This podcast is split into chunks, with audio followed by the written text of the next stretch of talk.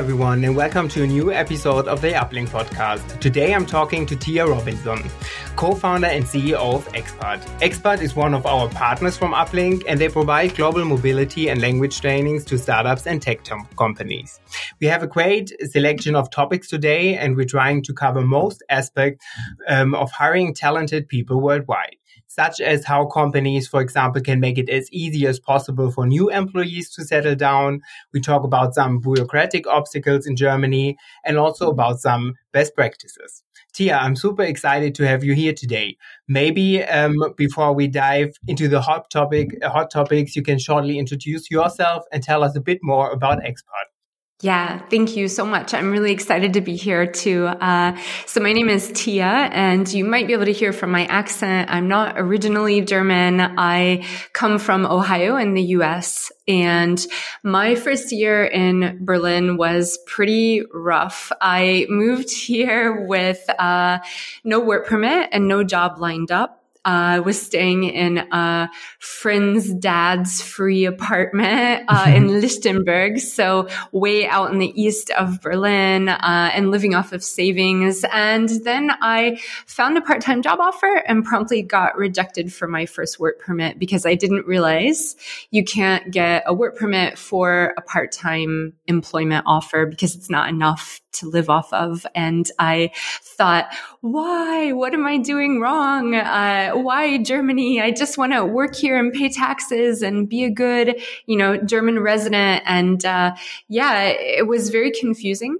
Um, I didn't know very much about the process. And I found that everywhere I looked for information online on the internet, um, I found a lot of different advice, tips and tricks, blog articles about how I got my work permit, but a lot of it didn't apply to me or I didn't know is it old or who's writing this blog article? Are they a reliable person? Um, and there was really just this lack of information. A lot of information I could find was very scary. Like there's already plenty of Americans in Berlin. You'll never get a work permit. We don't want you here. Uh, so my first year was just very, very, very rough. Um, and what I saw though right away even in my first weeks in Berlin, there were plenty of other Americans working here.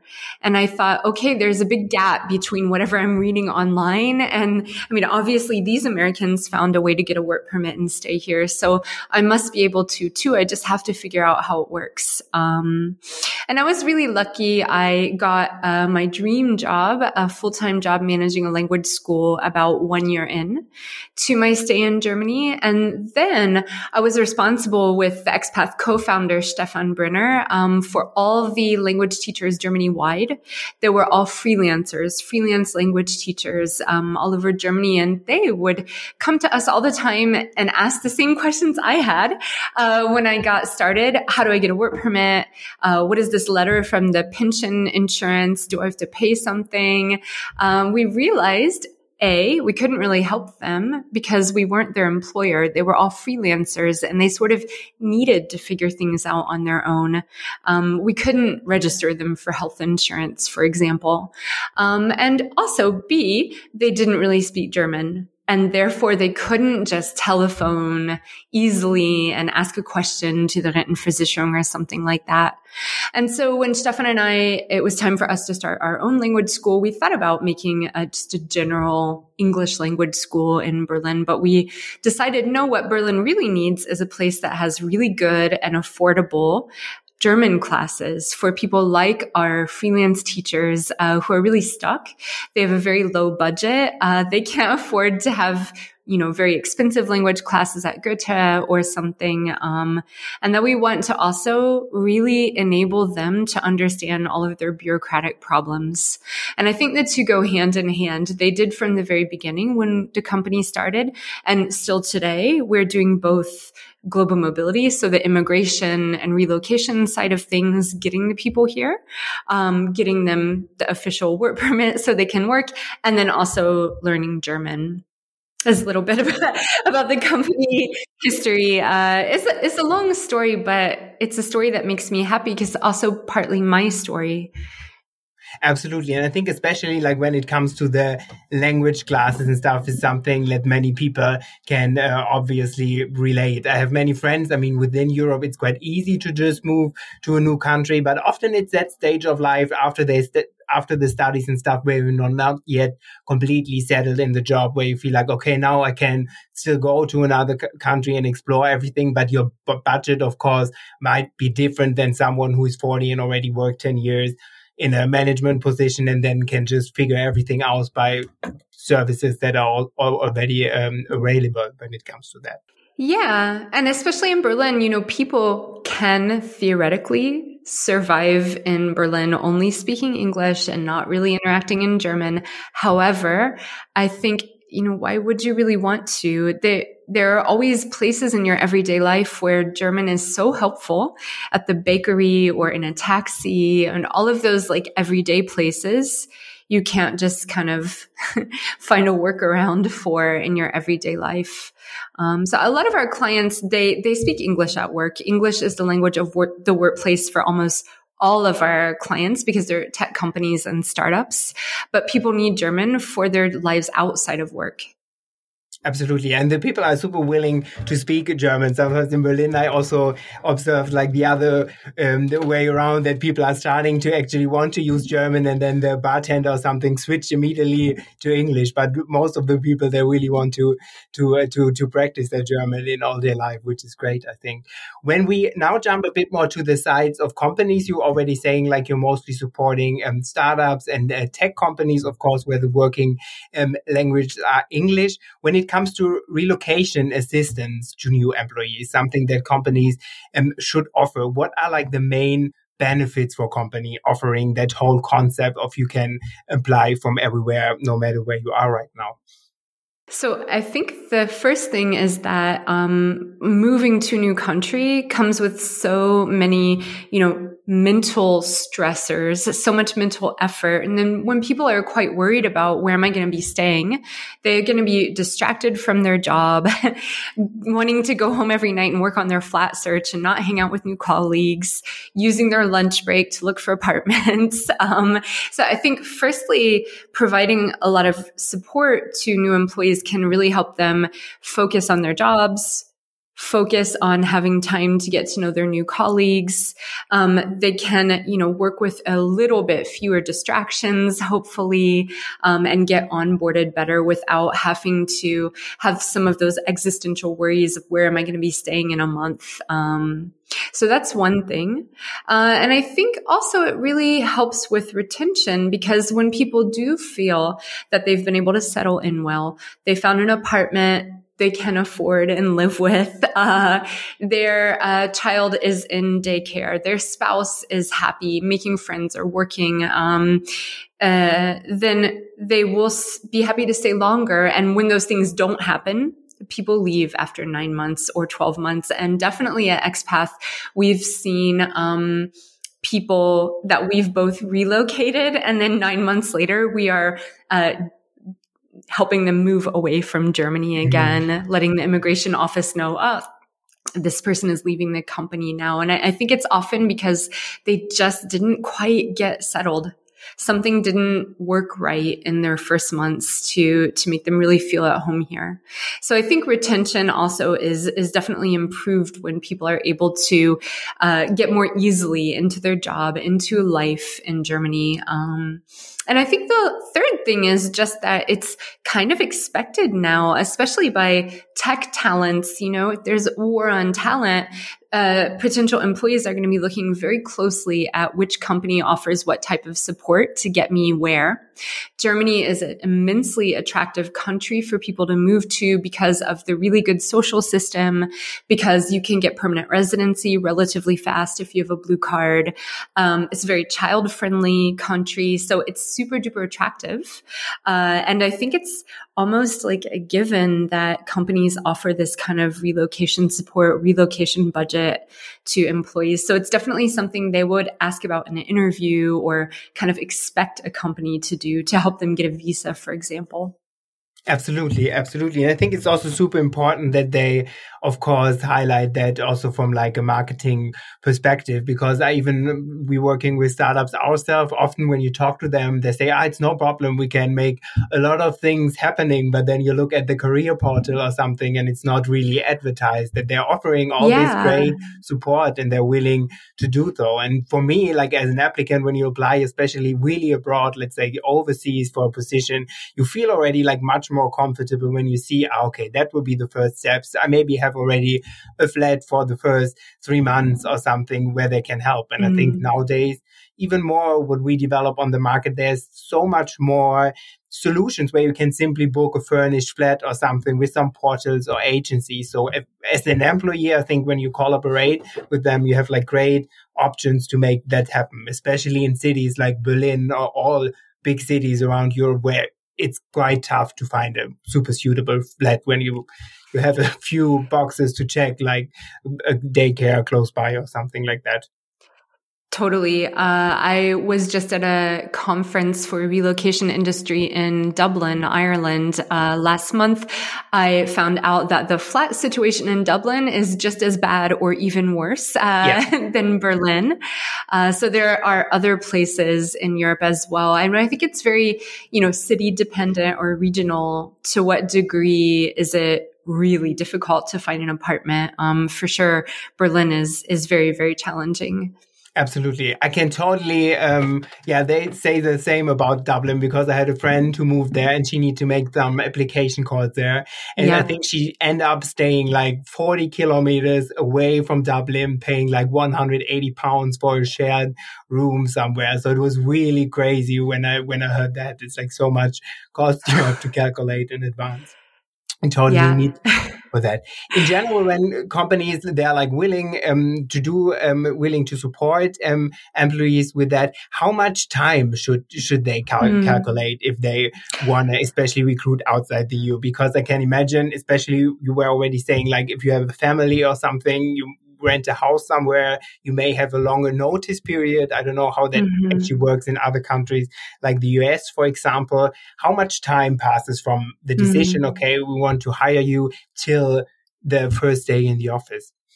Mm-hmm, mm-hmm. So it depends a lot on where you are in the world, mm-hmm. uh, where the non-EU person is living, what is their nationality, and uh, this is where it gets really interesting because there's sometimes feels like there's very little standardization and how it works to get a visa around the world. Uh, you go to the German embassy in the country you're living in, but they all have very different turnaround times. Sometimes they have different paperwork that's required here or there. Um, so on average, we know it takes 84 days. Mm-hmm. From the time you uh, get the contract or start to do the visa process until you actually get the visa in your hands. But the variation is really big. So in the quickest case, it could be, you know, three, four weeks. And the longest case can be well over a year mm-hmm. for you to get the visa and be able to move to Germany, which is really not good. That's really problematic. Um, and uh, the immigration lawyer that we work with that trains my team said, um, in some cases, it's actually wished that it is this way for different political reasons. For example, a certain country might be facing really bad brain drain they make agreement with the German government that only so and so many visas will be issued for people to leave the country. So, you know, sometimes there are artificial bottlenecks as well as real bottlenecks that we saw, for example, during COVID or when there's just horrible staffing shortage at an embassy and they really can only process this many. So all kinds of things are happening around the world at uh, the different German embassies that issue visas and, um, it's one advantage in working with a uh, global mobility partner, I think, is that they can give you good, accurate information on what is it looking like right now in this country, but it also changes over time. So I remember in particular, uh, Serbia was way over a year, mm-hmm. um, a couple years back to get a visa from there. Um, now the situation seems much better. So, mm-hmm. you know, year to year, it can also change in a yeah. in a particular country. So yeah, that's that's one thing about the process. Um, another thing is the German government has sort of recognized that it's crazy to take a year to get someone a visa to move here for a job. Um, you know, not that many companies are happy to wait that long. So they did create uh, something called the fast track mm-hmm. process. Um, a few years ago, uh, right at the start of COVID, it was launched. Um, and that is aimed at making the process instead of maybe a year in some cases, more like three to six months for countries which have a really crazy long wait time. So that's uh, something you have to pay extra for. Um, and we, for our clients, we'll let them know, okay, look, this person is in country X. Right now, it's a country that takes nine to 12 months. It makes sense to book this fast track. So I think the German government is aware uh, of, of this situation. Um, and yet still for some countries, it's very difficult. Yeah. Yeah. And I think as well mm. that it's the bottleneck is not sometimes it has political reasons or something mm. to like to overextend it in certain countries. I know, for example, like uh, that in Brazil, it also can take up to one year to get a visa for mm. the USA, even if you already have like an employee wants to go to uh, to hire you. You in one year is crazy long sometimes in the short recruiting yeah. processes, but also other hand, it's so worth it when there are processes to speed it up and stuff because often we talk about like really high qualified talent and stuff. And when mm-hmm. someone is mm-hmm. looking for like a mm-hmm. manager, I don't know, a CEO or something, and they found the perfect candidate, it would be such a pity to not hire them because they have to wait six months, right? Indeed. And if you have that perfect candidate, they also might not be willing to wait six months for Absolutely. a visa. You, you lose them to a company in a different country where the turnaround time is a lot quicker. Mm-hmm. Or, yeah, they, they choose a different EU country because uh, it's going to go faster there. Uh, I heard the US is also terrible. Um, that's where I'm from. uh, that's what Germans always tell me. Anytime I tell them how long it takes in Germany, they are like, yeah, but the US is much worse. like, okay. I don't know. I don't know how it works in the US. I actually, only know mm-hmm. this direction. Yeah. Uh, but yeah, um, I can say as a person having been through the German immigration system, even if you speak German, even if you have an advanced degree and a job offer and a decent salary, it's still not easy. Yeah. And from the US, it's considered one of the um, eight friends countries, a country with reciprocal positive immigration agreement with uh, Germany and the US. Um, it's still not easy. Absolutely. So it's sometimes very surprising to Germans. They really surprised that it should be such a challenge to to get here from the immigration standpoint. I think as soon as you start dealing a bit more with German bureaucracy, you see that there are many obstacles because I know when you never have, when you just need like your travel ID, your personal ID, you know kind of how that works. Um, I mean, for example, I just like um, declared to be a part-time freelancer, so Gewerbetreibender, mm-hmm. and I really spend like three hours watching tutorials, etc., to get if I'm a freelancer, if I'm a Gewerbetreibender, what should I have to do? And this is all in like such a bureaucratic German that even as a native speaker, it's not easy to just fill yeah. that document and know what you what you have to do. And I can imagine when it comes to these things, it uh, gets really really um, complicated. Yeah, definitely. Absolutely.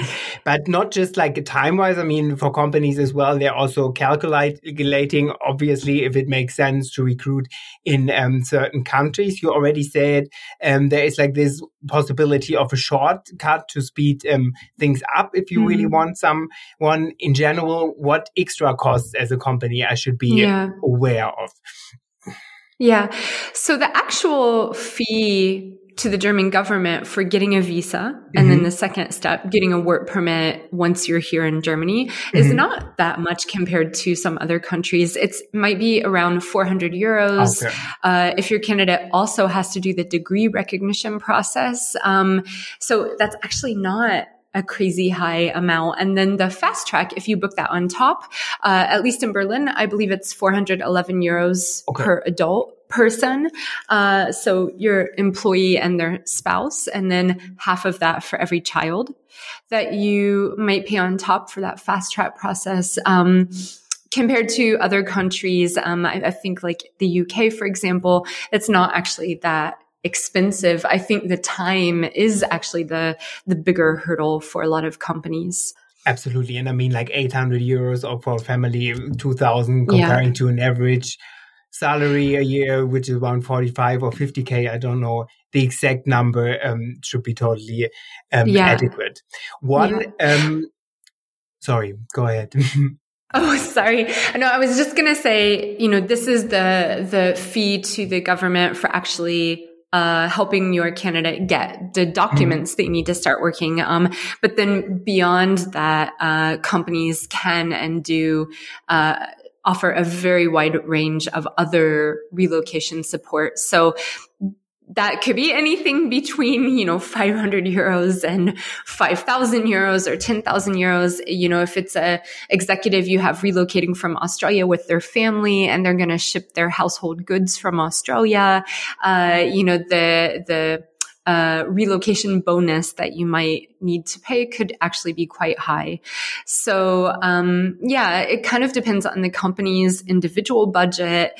Um, it's often a little bit different, you know, for junior roles, for moves within the EU, for moves outside of the EU for more senior roles or maybe people with children. So all of this, um, you know, makes a difference as well. But, uh, just to give a few examples, um, booking a temporary furnished flat for a new hire in Berlin right now is something that we really strongly recommend companies to do for at least the first month. That is going to be around 1200, 2000 euros a month, uh, even for a, you know, not huge and fancy place. Yeah. um, two months or three months is even nicer. Uh, we have some companies, you know, where the company pays for the first month and the employee pays for month two themselves. Other companies just give out the lump sum uh, as a you know, a total amount relocation bonus. And then the new hire will choose whatever they want to do with that. So I think that the short term furnished apartment is really, really essential, honestly, uh, thing to offer your new hires because they need a secure place where they can register their address. They can feel safe the first month is going to take them so long to find an apartment. Uh, so they, they need to like buy a little time, you know, in a temporary place. Uh, and then yeah, for other things like settling in service, you know, Expath has everything from uh, like 49 euro do it yourself package where we just have really good guides, uh, digitized guides online of exactly what you need to do, um, step by step with, you know, useful checklists, really for do it yourselfers, um, all the way to the package we usually offer for people coming with kids, uh, is 20 hours of relocation support. They can use it for things like looking for a long-term apartment or looking for Kitas, uh, daycare for their kids. That's uh, like 1600 euros. So that's kind of, you know, the range of different types of relocation packages a company could offer. Mm-hmm. Amazing. And I think also probably giving like um, certain information in advance to that it becomes so mandatory because what just right now mm. plopped in my head that if you're a family with three children, you probably don't know that in some countries of Germany, daycare is paid. In other countries, you have to pay mm. it completely by yourself. Matter if you're in Berlin, Munich, or Frankfurt. I know which rules apply to what part of Germany exactly, but I know that there are great differences. And I have also foreign friends who lived in Berlin a long time, then they moved and they were super surprised. Now all of a sudden I have to pay for daycare because it's sometimes still a bit fragmented, right? Yeah. yeah. In Berlin, it's almost free. Uh, you yeah. just have to pay the kind of monthly food costs. Mm-hmm. Uh, yeah, right. Totally incredible. Uh, but I have a friend living in Munich too, and I know there it's very different situation. Exactly. So mm-hmm. one other questions, um, one other questions nowadays company work more and more remotely or also like um, completely remotely. Wouldn't it be mm-hmm. an option for companies as well to simply hire people abroad and integrate them to the company cu- culture instead of completely relocating them? I mean, of course, it depends a lot on the time zone relocating I know integrating someone in the team from Australia in an operative role might be quite hard. But for example, thinking mm-hmm. about countries like Brazil, where sometimes it's just five hours, they could start at six and work a bit mm-hmm. longer. Wouldn't that be an option as well? Mm-hmm. Yeah, I, I think many companies are offering this, and we saw it increase a lot during COVID, obviously, you know, because companies had to do it. You know, the embassies were shut all around the world and nobody was getting a visa sure. from Brazil, from India to come to Germany. And I think many companies did because of the situation, let people start working from there. Um, often with the intent to bring them later to Germany. Um, so we did during COVID get a lot of questions from companies about, you know, can I have a remote employee? How does that work? Um, I know also in the last few years, many other companies have sprung up to help companies manage the um, you know legal and compliance side of having employees based around the world. Mm-hmm. So if you wanted to do that, um, I think their um, name of some of the companies like that one is called Remote and one is called Boundless, but there are others as well. Uh, they can act as an employer of record in a particular country that you aren't in. So say your company is in Germany, but you have somebody uh, who is in France and they want to get hired as an employee in France and they need a work permit or they need to sign up for the French employment system. Um, so you can work with one of these companies as well to do that in other countries you aren't based in uh, mm-hmm. with your company. I know this works too, or working, you know, with freelancers in other countries, maybe a lot more flexible than hiring employees in other countries. And this type of bureaucratic thing is definitely like a, a, something really you have to kind of figure out and research in the beginning. What legal obligations do you have to cover people's pension or health insurance if you have them as an employee and they live in the US or in Brazil. Um, that is actually something expath can't uh, answer, but uh, but companies like Remote or Boundless would support with this topic. Um, I can say from personal experience, we do have a couple of remote employees working from other cities in Germany, and I miss them. They don't get to come to the office like other employees, you know, for a happy hour. I see them once a year, which is really nice. Um, but I really like seeing people on a regular basis in the office. I mean, we didn't implement a particular number of days per week people need to come back in. But I think that the company culture if you have a good one, the company culture encourages people to be together and, you know, enjoy each other's company. And sometimes I think it's a shame that those people can't join in more often. Uh, so I don't know. It makes, it makes me personally a little sad. I'd love to see them a lot more.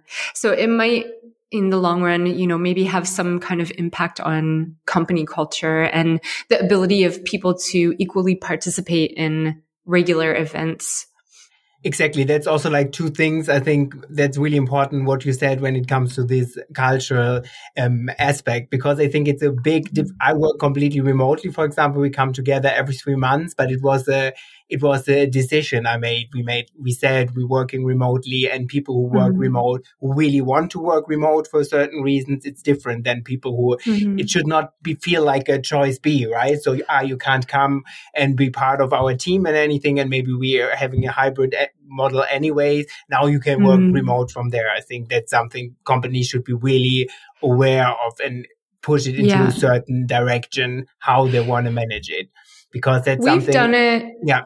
Oh, sorry. We, we've done it for like people who just absolutely had the skill set we mm-hmm. needed and sure. they happened to be living in a different city in Germany and not able to relocate. You know, we didn't want to miss out on this incredible, talented person, Sharo, our accounting manager. You know, we would, we really need her. So, you know, we were very happy to have her also remotely. Um, what we've done for the whole company, because most of us are here in Berlin, uh, we made the ability that people can go work from anywhere they want for like two months a year. And this way, some people get the feeling of remote working. They can, you know, go to different places in the world. In Berlin in the winter, they can get out of there. Um, as long as the time zone thing can work out, uh, you know, plus or minus a few hours difference, we're happy to let people travel. Um, yeah. And I think this is also really nice thing Absolutely. to offer. Absolutely. The flexibility, I mean, increased a lot, especially mm. like in the new generations, right? Um, so I have a, another question. We were talking already about a bit about that, but when I'm like willing to hire worldwide, where can I get actually some yeah, some help when it comes to all the v- v- visa issues and immigration regulations. Mm. Is it often so from your experience that company says we are hiring in that and that and that countries, or it's really they're hiring worldwide? Because often when I check portals sometimes or, or, or seeing things, it's often American only, or just we can just consider that and certain countries mm-hmm. due to reasons. And it's kind of a pity if you don't live in that country and you see like these job advertisements be like, ah, wish I would be living in the neighbor country or something, um, which is a pity, right? But is it due yeah. to the regulations?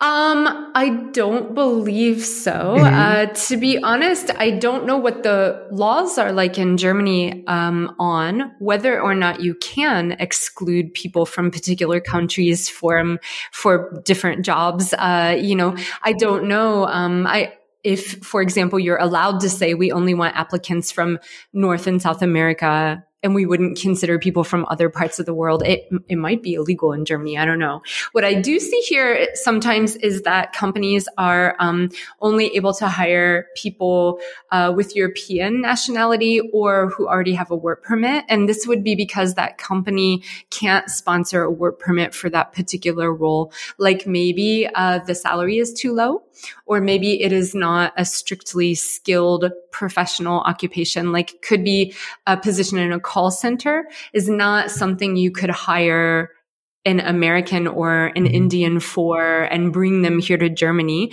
Uh, it's something you could relatively easily find a European worker to do this mm-hmm. kind of position. You don't have a university degree and working in a call center. So it's not something a company could sponsor a work permit for really. So you do see this sometimes in job ads here, but um, from what I know from our clients, they want the best employees from anywhere in the world and they will wait a year for them. So even the countries where it takes a year or longer to get a visa, most of our clients are willing to wait for that person to get the permit, even if it's quite a long wait. And uh, right now, over 50% of the people we are helping get permits and move to Germany are from India which I find really interesting. It's changed a lot over mm-hmm. time. When we first started uh, almost 11 years ago, the proportion was very different. Uh, um, yeah, but there's just huge proportion of, of people coming from India right now. So I think companies are really willing to look to all corners of the world for the right employees. That's amazing. I also have to specify um, here in job ads in general. I was seeing they're applying. Um, they're just looking in certain countries. It's a right a big list mm. of countries, but sometimes it's a, they're really determined about yeah. the countries. And I can't say per se it were that they were like German employees. Might be mm-hmm. also employees mm-hmm. in companies who sit um, mm-hmm. somewhere else. Just to be uh, clear. yeah. Um, the other thing that job ads are allowed to say, of course, they're allowed to mm-hmm. say they want someone who speaks this and that language. Obviously, right? So, you know, if you have a, a call center for Norway, it's reasonable to say we need someone who has native level of Norwegian. So that is also, you know, possible when it's a, a requirement for the position. Obviously, obviously. We mm. all already talked a bit about the obstacles in like bureaucratic matters um, in mm. Germany. Um, do you feel it is um, in Germany especially harsh. I've already figured out a bit. Um, in other countries, it's kind of the same. But mm. is there, mm. for example, a best practice you have in mind, like a country who is doing super great when it comes to that? Or um, yeah. is it more or less the same? Yeah. So I will be honest that I am not an expert in immigration in any other country besides Germany. Uh, and yet I hear different stories mm-hmm. from, um, you know, global mobility contacts that I have or our immigration lawyer on how other countries are mm-hmm. doing it. Um, and I think compared to Germany, what I can say about Germany is that it is very far behind in digitizing bureaucratic processes Um, other countries like the UK do have uh, the ability to take applications online, for example. Um, you know, now when you open a bank account, you have this uh, post ident or like ID process where you have to have your ID and you, you know, turn it this way and that way. And someone's really verifying your identity this way.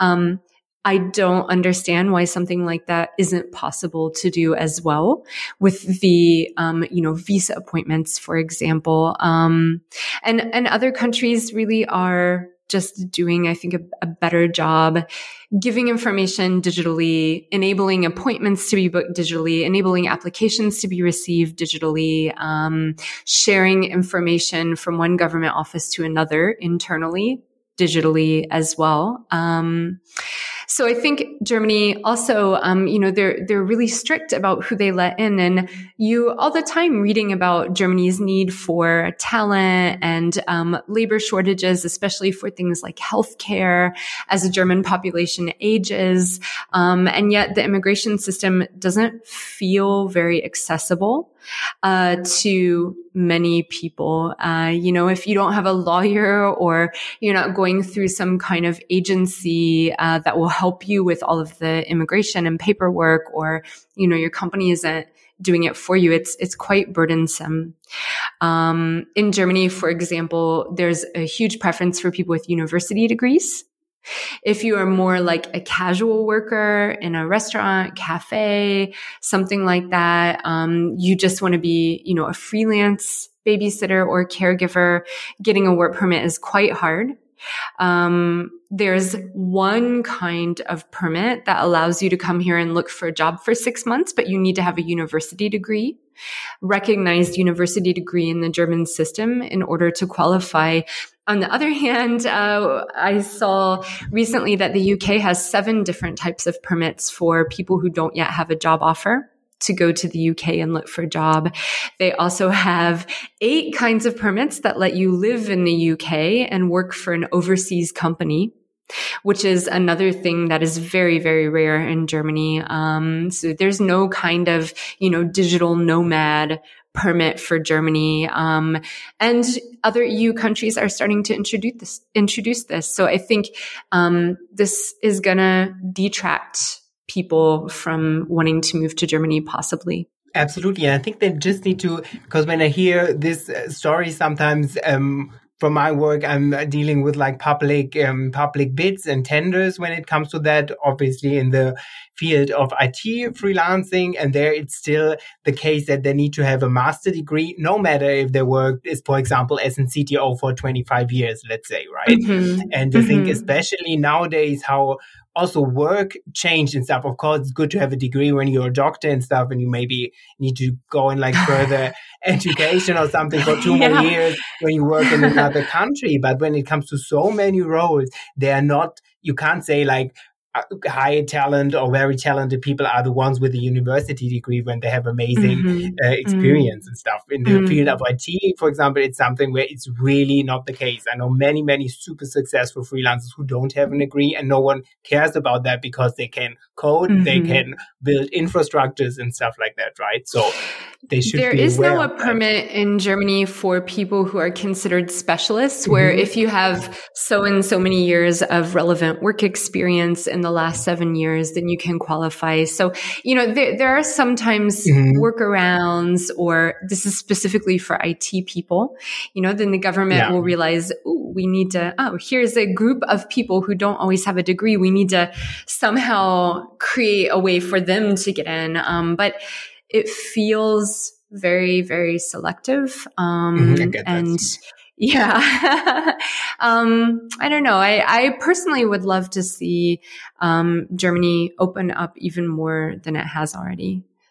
Yeah, on the personal level, I can also totally agree to that because I think it's especially for Germany, from my point of view, it's super important to also attract young talent and stuff. And there might not be, all, and not just people, of course, who are like experienced with a track record of experience, because maybe they come to Germany, they really want to find a job and be there and work and stuff. And they should be also able to build their career in a country as Germany, especially because we can provide like so really great company structures and stuff like that. So I think it's also mm-hmm. good to open much more and not only attract like super high um, mm. qualified talent, as you said, like super experts for leading roles and stuff, and open up more mm-hmm. a bit in general. But that's my mm-hmm. personal opinion, my take on that, of course. In good news, you know, if, if you are a company owner or someone starting a startup or something like that, you know, it's, it's likely going to be those tech people that you're bringing from overseas. That's also like 95% mm hmm of the employees that we're helping come over.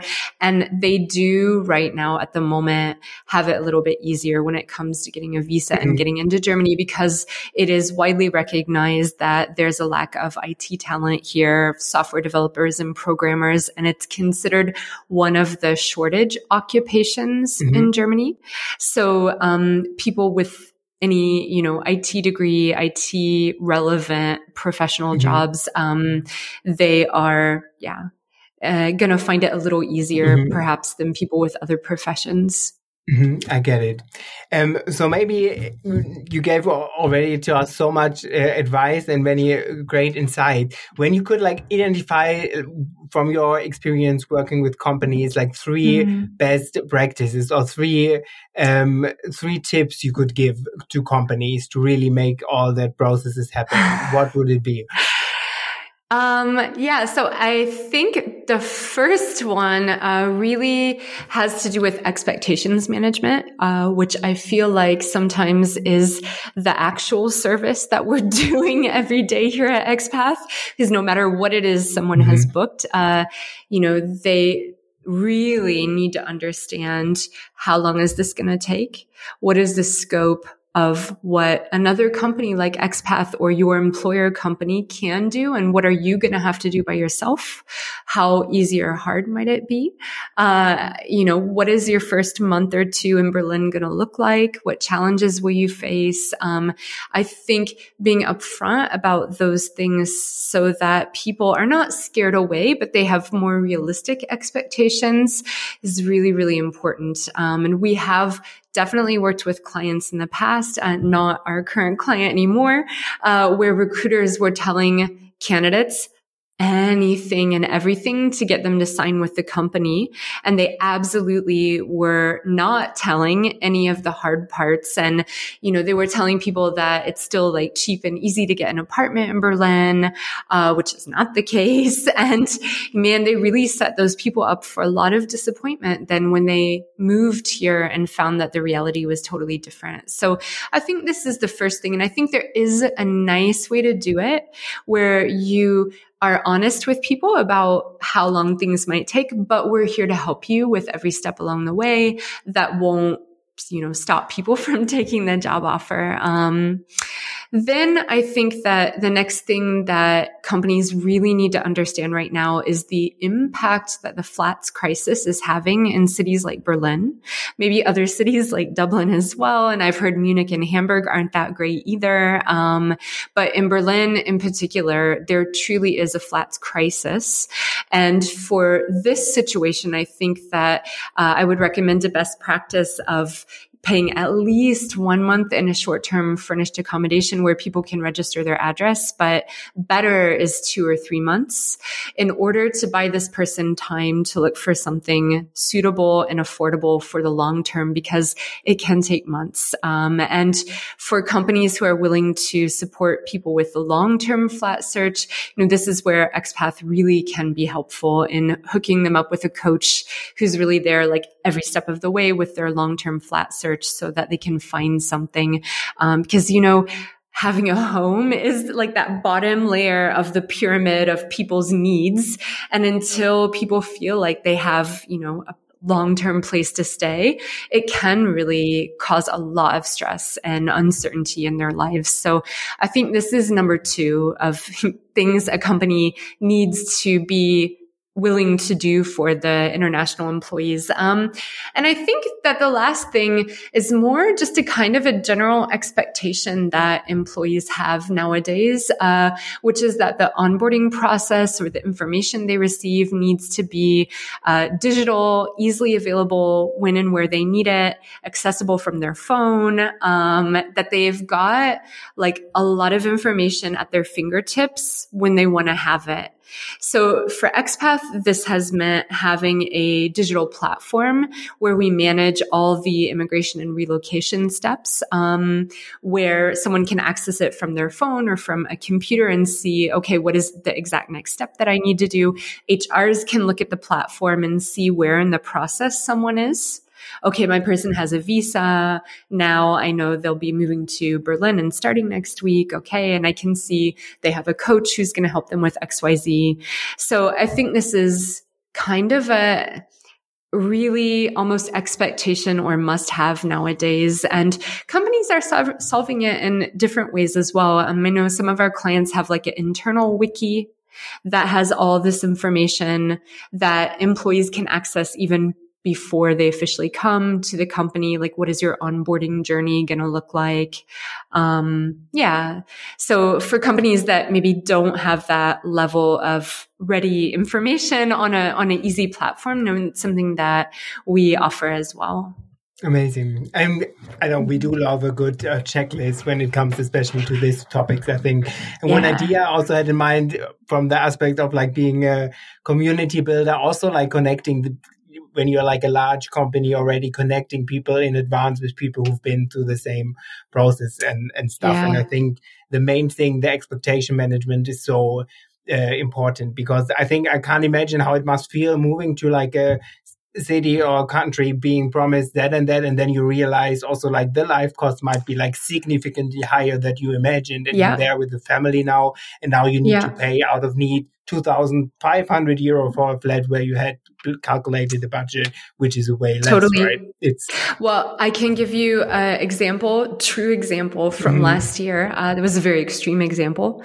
Someone came, uh, a, a, guy uh, came with an employment offer um, from a company with six children mm-hmm. and a pregnant wife. Oh. And uh, his salary was, you know, fixed at the company. They they couldn't really offer more. He got a visa to come here, no worries. They had a temporary accommodation. Um, we're really finding it absolutely impossible to find an apartment because in Germany, there are laws about how much square meters you have to have per mm. person living in your apartment. And, you know, even though it was cool with him, if four of his kids shared a bedroom, it was not okay with landlords and it wasn't okay with the immigration office. Mm. And even though he had a visa to come, he got rejected for his work permit they would not give him like the blue card he was supposed to get because they said his salary wasn't high enough to support a family of um, eight going on nine. Uh, and the company refused to budge on the salary. And I think, you know, this is a, kind of a crazy example. It's only happened once in uh, the company history, but you know, things like this sometimes pop up. And, and I think as well, you know, if you're going to commit to bringing someone here with their six children and pregnant spouse, I mean, you, you have to be able to see Absolutely. that stuff through. You can't let somebody get here, you know, and then not pay them another 2000 euros a month so they can get their work permit. Um, but in the end, they were very fortunate and found a very large and cheap apartment way, way, way, way, way far outside of the city center. And they did indeed get the permit in the end. Um, but it took months and months and months to resolve the situation. So, um, that is, you know, I guess one example of the, kind of a commitment that companies might might need to have or flexibility i guess. Absolutely. And be aware of that because it, it does not seem to be a surprise that there are more that he has more children than just one right? I mean it was a very unique situation. Crazy yeah. Um, but maybe one more example that companies often totally don't think about, totally neglect to tell people about, um, in Berlin at least, is the Kita shortage. Uh, so childcare, daycare for kids who are aged usually one to uh, six. Um, it's free-ish in Berlin, but the waiting lists are so long that it also, like the flat situation is truly a crisis. And if you've got, you know, two parents who are planning on working full time as soon as they get to Berlin, it's not going to work. And there are many companies, you know, that make this part also sound totally easy peasy or just you know, definitely don't say anything about it. Uh, you know, and then someone comes, uh, spouse A has a new job at the company. Spouse B plans on keeping their US or Canadian job full time, you know, working from the third day that they move over here. Um, what are they going to do with their kids? Somebody is going to have to not work for, you know, three to six months uh, and people haven't planned for that. And that is really a bad surprise to find out after you've already moved to Berlin with your family. Um, and indeed, in one case, we even had a single mother, like this person was the person hired by the company um, with a very good salary, uh, no no issues with immigration, uh, but she arrived with three very small children and zero childcare, and she couldn't start. Like she literally couldn't start the job, even though everything else was fine, uh, because she had no daycare whatsoever, and uh, yeah, I, I, think this is something companies often don't think about because they maybe think about, okay, we got to do the immigration stuff so they have the papers to work. Okay, we help with the flat search. We know there's a crisis on, but um, yeah, there are these kind of other, you know, maybe family related situational things that this is what I meant in the beginning when I said if you if you don't take care of those factors, also your employee will not be retained if their spouse is miserable and their kids are in school, they're not going to stay in Germany uh, for you know longer than six months a year. Like uh, that, this is very challenging. Absolutely. And you, as an applicant, you would probably, when you hear, ah, they have childcare and everything, and it's a good social mm-hmm. system, like the things you hear from Germany, you would not think about there is an endless waiting list or something. But um, mm-hmm. um, knowing from friends, I don't know, they, the baby, before it's born, sometimes they're already on some waiting list, right? And you don't have the chance to do so because mostly you get to know a few months in advance when you're coming, right? Yeah.